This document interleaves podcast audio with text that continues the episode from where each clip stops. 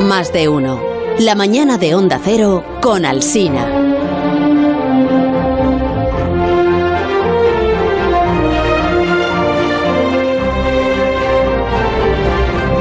seguir hablando de códigos, porque queremos hablar de contraseñas. Bueno, hoy Alberto Aparicio está feliz, como lo está cada año cuando llega el programa de la Fundación BBVA, el programa que estamos haciendo hoy, de los premios Fronteras del Conocimiento, porque siempre le da eso a él la oportunidad de conversar con personas a las que admira eh, realmente, no como, no como el resto del año que solo puede hablar con nosotros. No.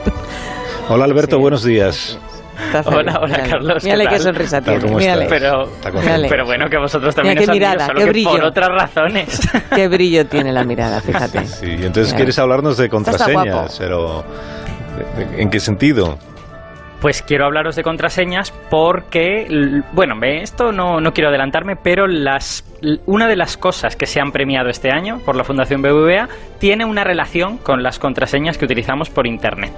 Entonces, me parece interesante que empecemos pensando qué hacemos nosotros con nuestras contraseñas, ¿no? Si ponemos siempre la misma, Sí. o, o si- que, que eso está muy mal, que no hay que hacerlo, Mm. o, si, o si ponemos un montón distintas, pero luego las apuntamos en un papel y nos Sí. lo dejamos encima de la mesa, Ah, o si se nos sí. cae en el autobús, eso Con una webcam al lado que está emitiendo en directo todo el tiempo, por ejemplo. Exacto, efectivamente.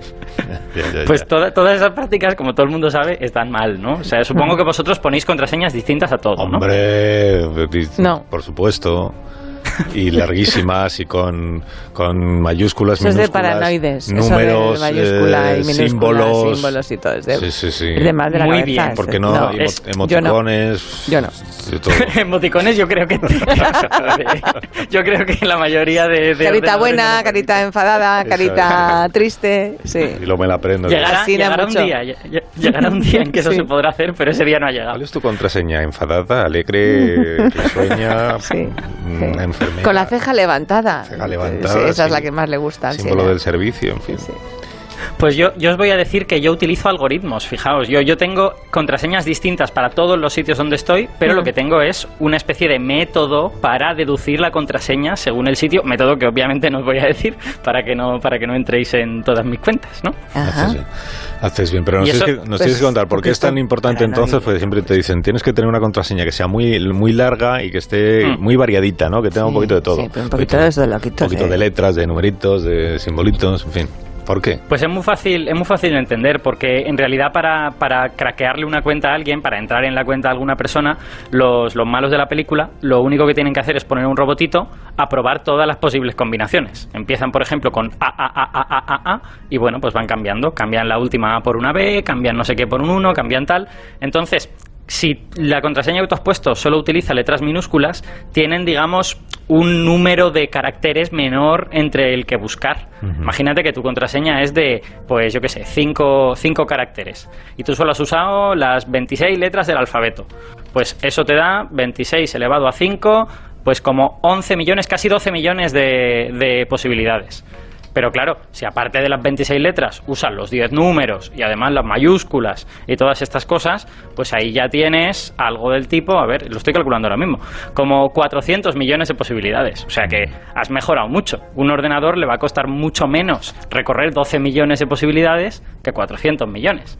Entonces, si utilizas simbolitos, números, letras mayúsculas y minúsculas, pues a ese atacante le va a costar muchísimo menos llegar a tu contraseña. Pero Y esto es tiene los días contados, ¿eh? Porque esto, vamos, en un pispás ya se va a conseguir en un momento saber la contraseña. ¿Cómo? La pongas como la pongas. ¿Pero por qué? Porque sí. ¿A que sí? A ver, ¿y eso por qué? ¿Y eso por qué, Begoña? ¿No? Yo no... ¿No? No, Hombre, yo- Cuanto más potente sea el ordenador, bueno, Claro. más capacidad de hacer operaciones. El tema cuántico, el tema cuántico. Ah, los ordenadores cuánticos, es verdad. Sí. Ahí ah, estamos. pero los ordenadores cuánticos tienen que ver con otra cosa. ¿Con tienen qué? que ver con una cosa distinta.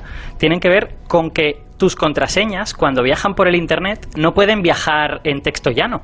Tú no puedes simplemente mandar por el internet, oye, mi contraseña es 258347, Mm. porque lo ve todo el mundo y entonces te la quitan. Sí. Tú necesitas encriptar esa contraseña, o sea, necesitas eh, hacerle operaciones matemáticas para que nadie sea capaz de, de saber cuál es realmente la contraseña. Mm. Y para hacer eso, eh, no, eso no es fácil de hacer, porque claro, tú mandas la contraseña a alguien y ese alguien tiene que ser capaz de, de leerla. Claro, si tú se la mandas encriptada y no te la pueden leer, pues no sirve para nada.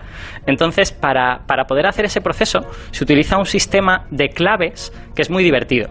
y que consiste esencialmente en que eh, tú tienes un par de números, como mira, como los que ha dicho Santi antes, tienes, tienes un par de números y los multiplicas, ¿vale? Y tú le das esa multiplicación a todo el mundo. Esa multiplicación es pública. Y le dices a todo el mundo, mandadme mensajes encriptados con este número, que es un número súper grande. Eh, pero imaginad, por ejemplo, que mis números son el 2 y el 5. Pues yo le mando a todo el mundo 2 por 5, 10. Y le digo a todo el mundo, oye, encriptadme las cosas con el 10 y luego cuando la gente me los devuelve, yo los desencripto con el 2 y con el 5. Entonces, toda la criptografía de Internet depende de que yo pueda mandar ese número grande y que sea público y que la gente no pueda saber qué dos números se multiplican para dar ese. Eso es lo que se llama el problema de factorizar un número. Y eh, la cosa que tiene esto es que factorizar un número es exponencialmente difícil. Cuanto más grande es el número, más complicado es. De forma que las claves que se usan en Internet a día de hoy están hechas de forma que un ordenador tarde siglos o miles de años en, factorizar ese número. De forma que no te pueden craquear la seguridad de tu clave. Y eso es lo que a lo mejor podría cambiar cuando llegasen los ordenadores cuánticos, que es lo que tú dices. Porque en ese trabajo los ordenadores cuánticos sí que pueden ser más, más eficientes y conseguirlo pues, a lo mejor en, días o en horas. Y tú estás tan contento porque has conseguido hablar, gracias a la Fundación BBVA, con el premiado de este año, porque hay uno de los premiados que precisamente el trabajo que ha realizado es sobre eh, ordenadores cuánticos, que se llama Pedro. Peter. se Llama, se llama Peter Shore y estoy muy contento, ¿sabes por qué? Porque es una de estas personas míticas. O sea, quiero decir, yo llevo toda mi vida oyendo hablar del algoritmo de Shore, el algoritmo de Shore. Y bueno, tú sabes que Shore es una persona que está viva y que está en algún sitio, pero no tienes la sensación de que vayas a hablar con él nunca, ¿no? Es como oír hablar de las leyes de Newton o la, evolución de Darwin y de repente hablar con Newton o con Darwin, ¿no? Es una de estas personas ligadas a algo que lees en los libros, ¿no? Y, bueno, Peter Shor tiene que ver con toda esta movida que os he contado porque eh, el algoritmo que Shor inventó sirve precisamente para esto, para factorizar, para darle un número grande y que él te dé qué dos números se multiplican y dan ese número grande. Y en un ordenador cuántico eso se puede hacer súper rápido, con lo que con un ordenador cuántico podrías craquear todas las claves que corren por el Internet y que en principio son seguras con los ordenadores que nosotros tenemos. Y le has preguntado al, señor Scholl cómo, se, cómo, ha, cómo ha conseguido llegar hasta eh, realizar esto, ¿no? ¿Cuál, cuál es el, el secreto? ¿Te, ha, contado, ¿te ha contado algo?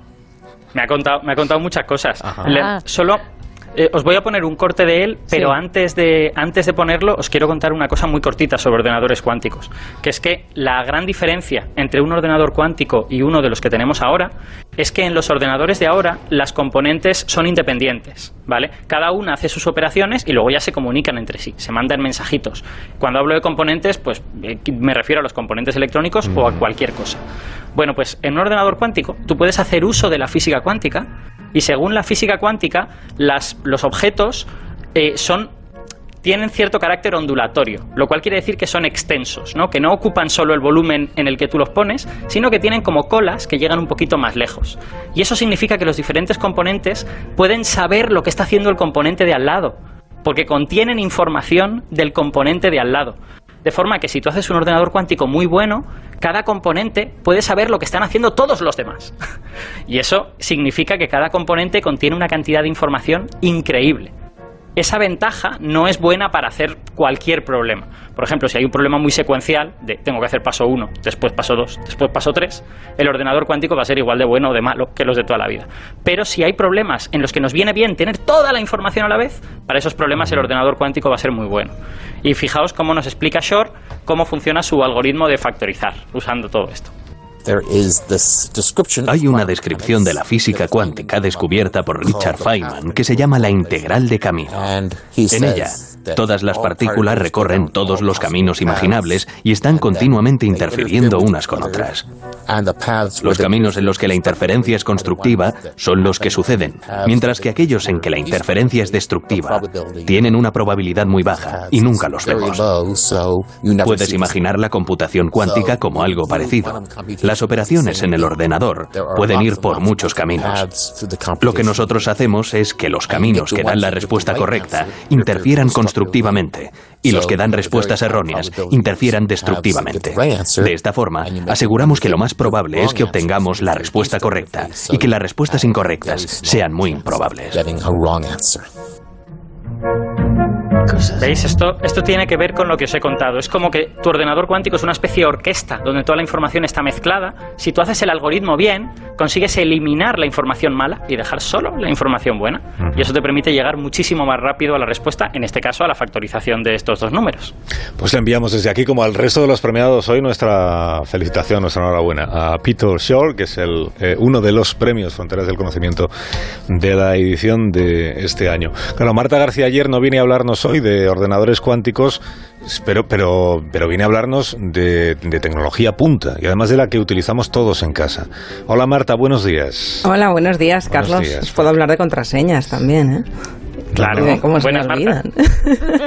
Hola, No, es que me han dicho de lo que quieres hablar hoy y estoy, eh, estoy deseando escucharte porque jamás me he planteado cómo empezó esto. O sea, quién tuvo la, eh, la primera, quién hizo el primer prototipo. Mm. ¿Qué- Es un objeto polémico, ¿eh? Muy muy polémico. polémico, Sí, genera sí, una discordia en casa Es un símbolo de deseado, poder, Y muy deseado, exacto. muy deseado. el símbolo del poder del Sí, sí. hogar sin sí. duda ninguna. Y de la vagancia humana, sobre También. todo de la vagancia humana. También. También, también. Sí. Mira, escuchad, escuchad esto. El mando a distancia del televisor color Thompson es para esto.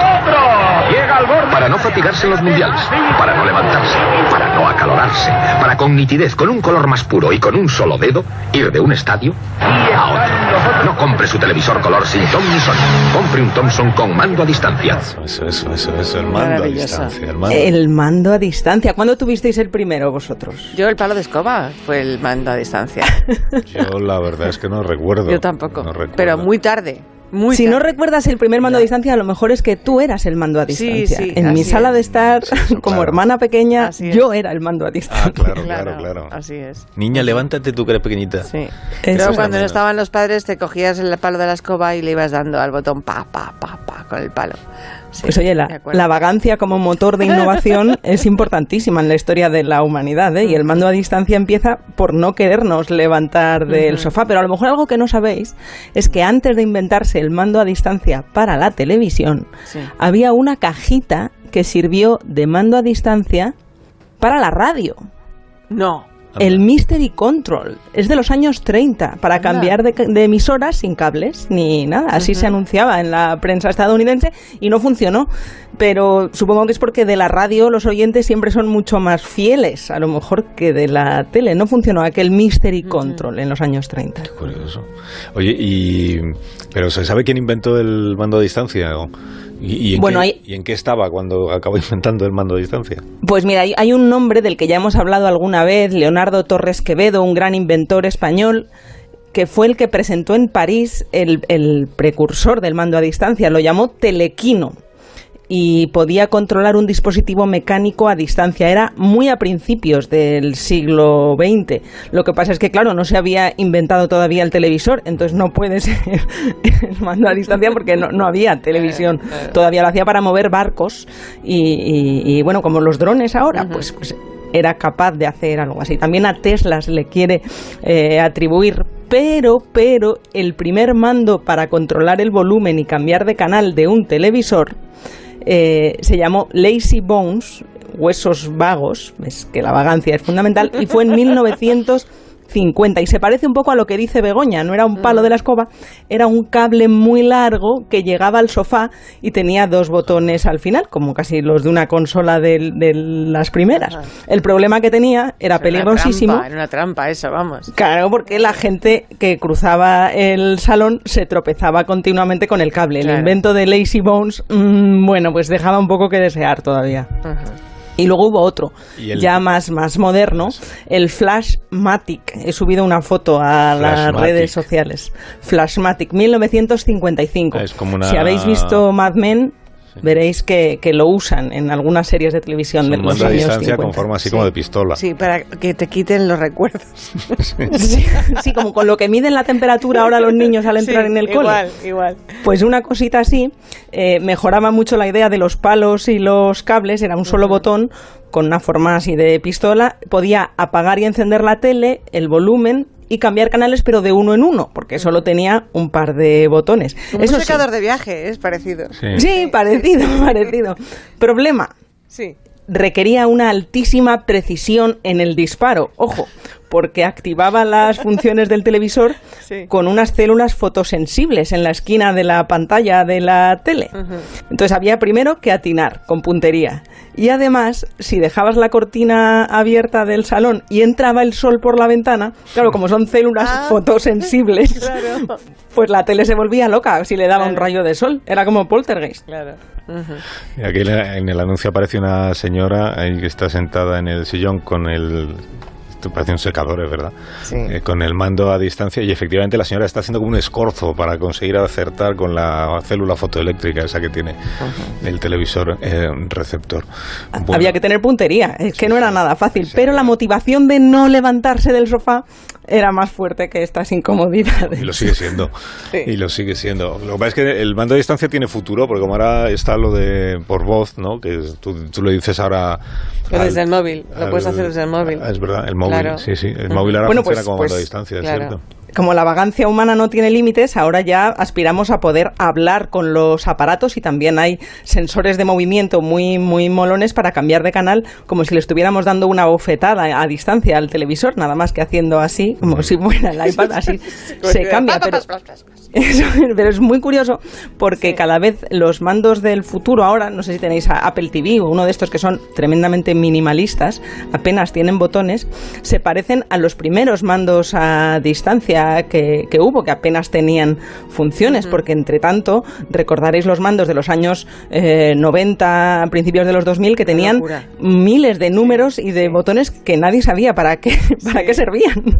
Eran cada vez más complicados y ahora se lleva la simplicidad. De aquellos mandos con muchos botones tiene mucho que ver el teletexto. Fue lo que hizo que hubiera muchos números en los mandos.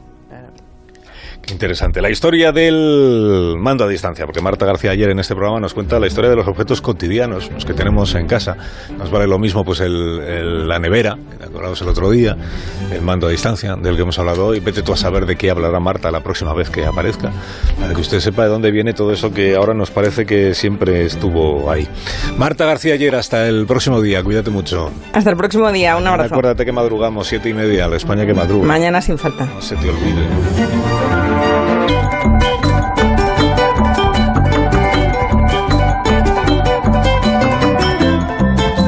Estamos en más de uno en Onda Cero y de la mano de la Fundación BBVA, hablando de los premios Fronteras del Conocimiento. Estamos en el ratito de la ciencia con Alberto Aparici.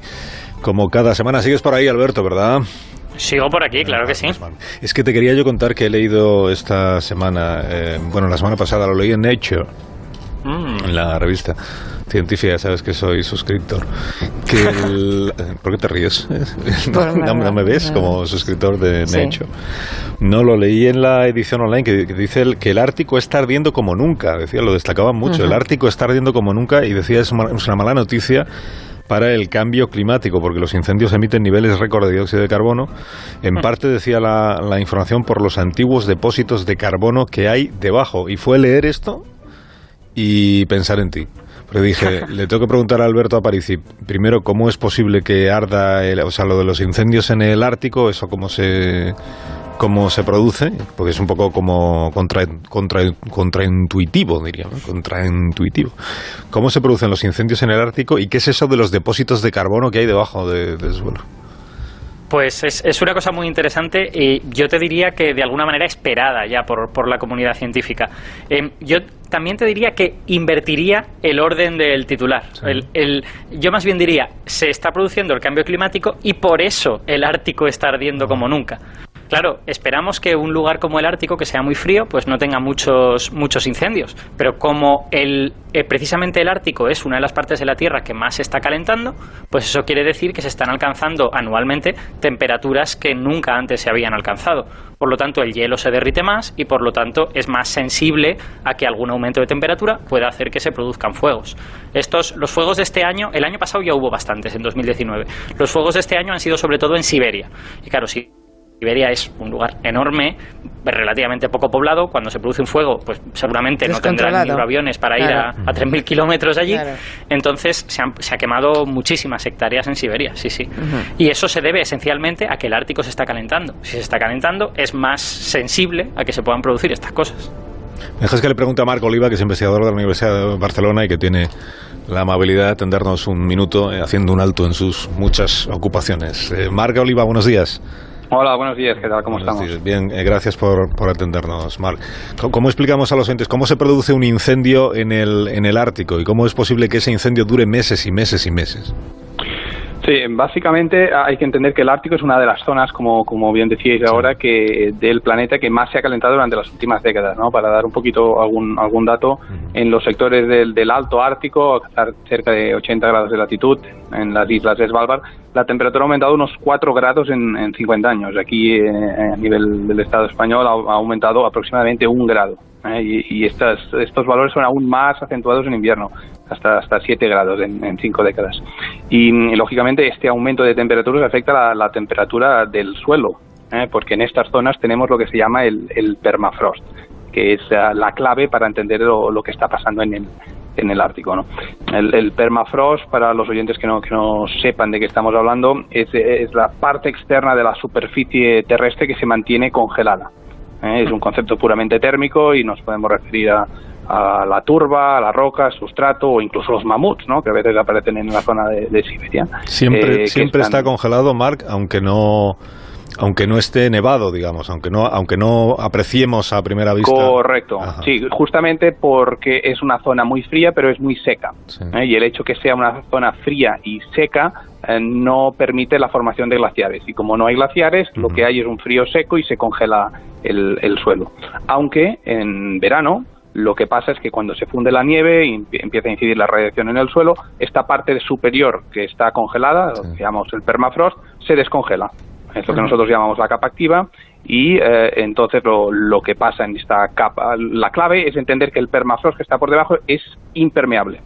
Con lo cual, cuando uh, se descongela la nieve, esta agua no puede infiltrarse. Es como uh -huh. si tuviéramos aquí una mesa y yo le tiro agua por encima de la mesa, no se puede infiltrar uh -huh. y queda en superficie. -huh. ¿Eh? Y como esta uh, agua no tiene dónde ir, se forman lagos, se forman turberas, que es lo que propicia la materia orgánica, que se vaya acumulando las uh, raíces, las plantas, que se, no se descompongan y se vayan acumulando, con lo cual hay mucha materia orgánica, mucho carbono almacenado.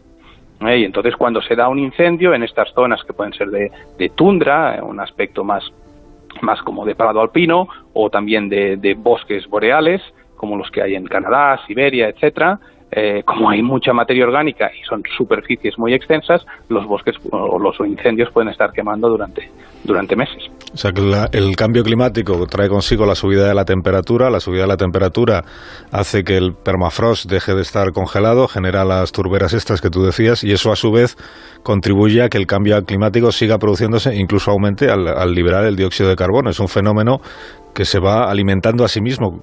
Exacto, sí, sí, exacto. Es un fenómeno de retroalimentación uh -huh. que, que, comentamos. ¿Y cómo se para? Sí, sí.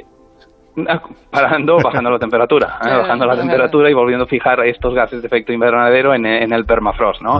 Es, ¿no? No solo tiene implicaciones globales y es una de las cosas en las que la comunidad científica está trabajando más. ¿eh? Ver cuánto carbono hay almacenado, no lo sabemos sí. aún, y, uh, y, ver las implicaciones, qué es, cuáles son los mecanismos que, con los cuales se, se, se libera este, este carbono. ¿Eh? Esto es una de las consecuencias globales y hay otras consecuencias más locales, porque la, la descon el descongelamiento del permafrost, hablamos siempre de descongelar, sí. no de fundir. La nieve funde, el permafrost eh, se descongela. Es como uh -huh. si ponemos un, un, pollo en el congelador, el pollo se descongela, no se, no se funde, ¿no? Pero también hay implicaciones a nivel local, ¿eh? Hay que pensar que en, en amplias regiones de, de Siberia o de Canadá hay pues, ciudades, hay pueblos, hay infraestructuras, equipamientos, ¿eh? y el hecho que aumenten las temperaturas afecta a todas las, estas, estas, eh, estas infraestructuras. ¿eh? Las casas, pues no sé si lo han visto, algunas fotografías, pues se, se, agrietan porque el suelo se vuelve inestable, el asfalto de las carreteras se resquebraja. Incluso los árboles, ¿no? He visto imágenes de los, árboles que, pierden la verticalidad. exacto, lo que se llama el bosque borracho, ¿no? Porque los árboles fijaban sus raíces en una zona que estaba congelada durante más tiempo y ahora como hay más temperatura eh, se descongela esta parte superficial del suelo y no tienen donde, donde arraigar y por lo tanto se caen, volcan. Sí, sí, sí. Bosques borrachos se llaman. Marco Oliva, muchas gracias por habernos acompañado y habernos explicado estas cosas tan interesantes. Cuídate mucho. Muy bien, muchas gracias a vosotros. Voy a decir una cosa, Alberto Aparici. Eh, para que no seas eh, tú el único que nos presentas gente interesante, porque tú hablas con científicos como tú y hablas con premios eh, Fronteras del Conocimiento y con científicos de primerísimo nivel, yo te voy a presentar a Rubén Mendy. Rubén Mendy Ualde. Estamos en la hora de la ciencia y quiero que conozcas a Rubén porque él también tiene no solo interés por la ciencia, sino que gracias a la ciencia y a lo que él va averiguando, investigando y aprendiendo, consigue ser eh, récord de España y va por el campeonato del mundo de este año 2020. Y tú dirás, ¿en qué ha conseguido Rubén ser récord de España? Pues...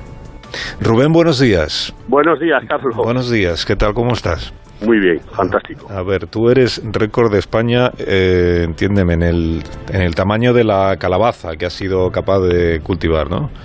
Sí, en el peso de la calabaza. En el peso de la calabaza, a que no es lo mismo. no es lo mismo, no, no es lo mismo. Que computa es el peso y no el tamaño. Sí, sí, solamente el peso que da la báscula homologada.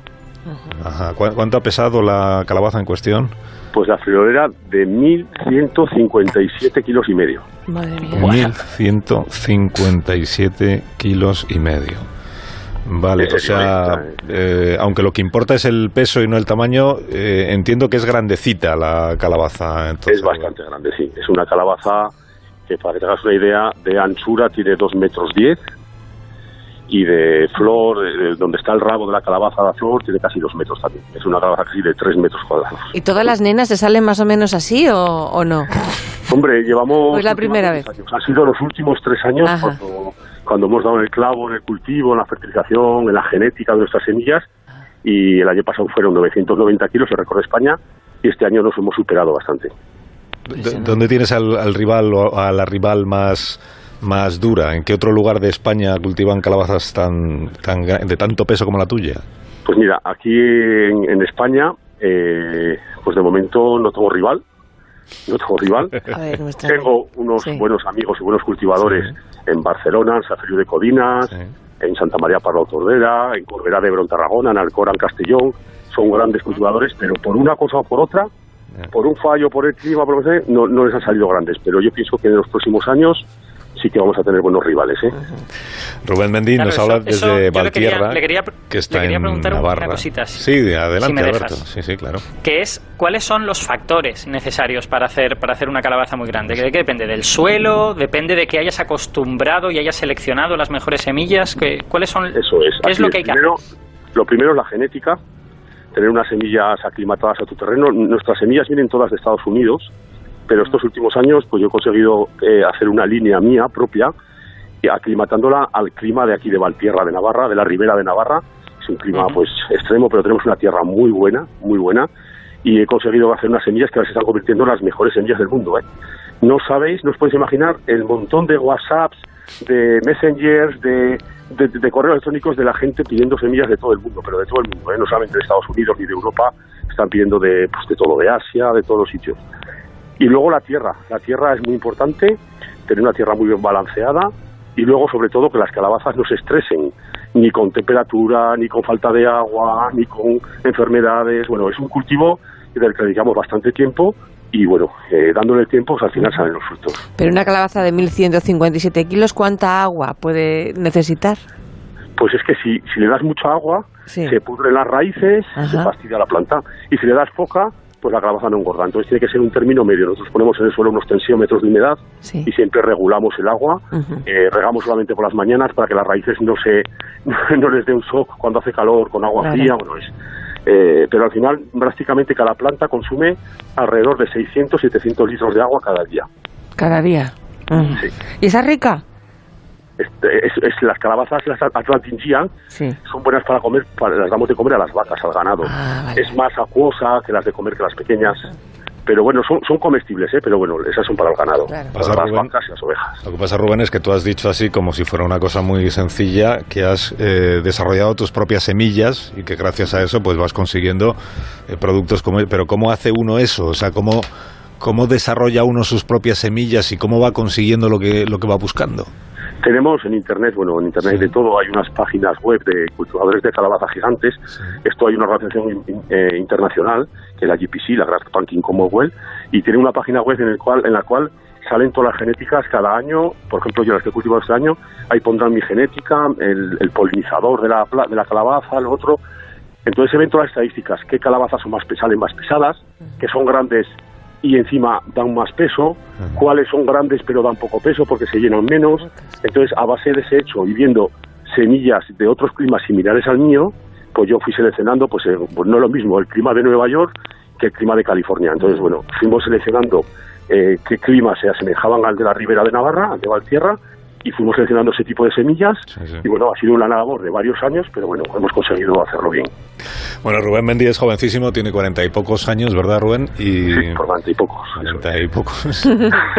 ¿Y que llevas toda la vida trabajando el campo, Rubén?